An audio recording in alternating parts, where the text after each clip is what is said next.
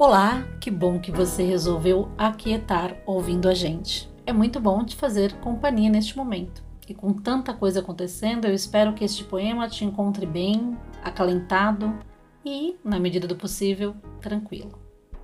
Eu sou Olga de Favari e este é o podcast Um Poema para Despertar, um Poema para Aquietar. E hoje eu compartilho com vocês um belíssimo e-mail que recebemos da nossa ouvinte amante de literatura, Estela Lacerda. Ela nos escreveu agradecendo pelo podcast e dizendo que ouvir poesia é sempre um presente e nesses tempos de isolamento, um afago. Que lindo, Estela! Obrigada, é muito bom a gente saber que faz bem para vocês. Ela nos sugere o poema Musa Impassível, da poeta Francisca Júlia, e nos conta que este é um poema sobre inspiração, com certa metalinguagem, austeridade, mas que também é leve, fluido, como um processo criativo em si, além de mágico. Que é assim que ela sente quando lê o poema e que espera que vocês ouvintes também sintam isso e muito mais. A Estela aproveita para detalhar que essa poesia influenciou outras obras, como a estátua esculpida em mármore e também titulada Musa Impassível, de Victor Brecheret, feita em homenagem à poetisa e ao poema, e principalmente o lindo e delicado filme brasileiro Musa Impassível de 2011. Então vamos saber um pouquinho sobre a poeta? Francisca Júlia da Silva nasceu em Xiririca, atual Eldorado, São Paulo, em 1871 e morreu também em São Paulo em 1920. Ela foi poeta e crítica literária. Seu primeiro livro de poesia, Mármores, de onde a Estela tirou essa poesia, foi publicado em 1895. Ela escreveu também obras poéticas para crianças, como O Livro da Infância e Alma Infantil.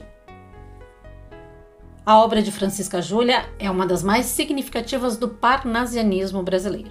Em seu livro Esfinges, publicado em 1903, a poeta produz sonetos místicos que a aproximam do simbolismo, estética que se afinava com suas inquietações religiosas.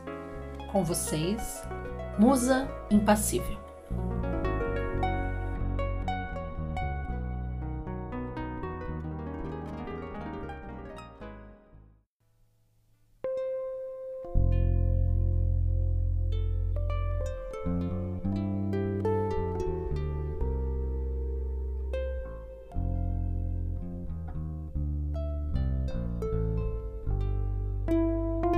Musa, um gesto sequer de dor ou de sincero luto jamais te afeie o cândido semblante.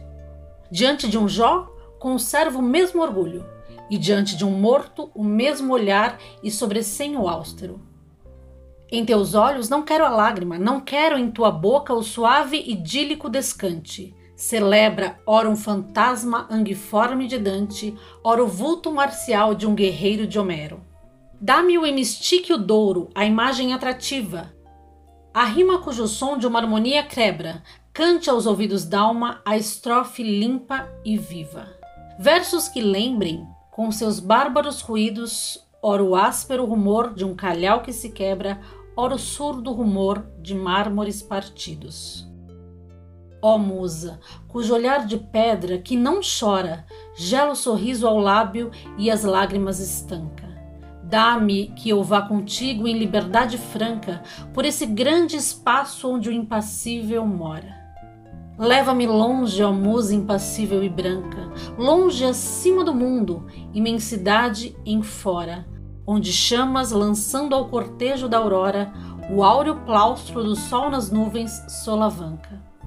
Transporta-me de vez numa ascensão ardente, a deliciosa paz dos olímpicos lares, onde os deuses pagãos vivem eternamente, e onde, num longo olhar, eu possa ver contigo passarem através das brumas seculares os poetas e os heróis do grande mundo antigo. Linda, né? Aquiete-se com essa maravilhosa sugestão da Estela Lacerda.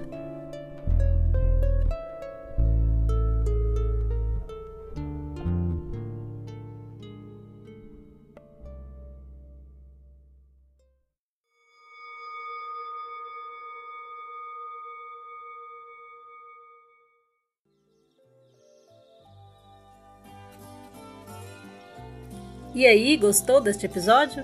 Então compartilha com os amigos, com a família ou com seus amores. Todos precisamos de um pouco mais de poesia, né? Quer me fazer uma sugestão do seu poema ou autor preferidos? Me escreve um poema para gmail.com. Trabalhos técnicos André de Castro. Então é isso, obrigada e até o próximo poema.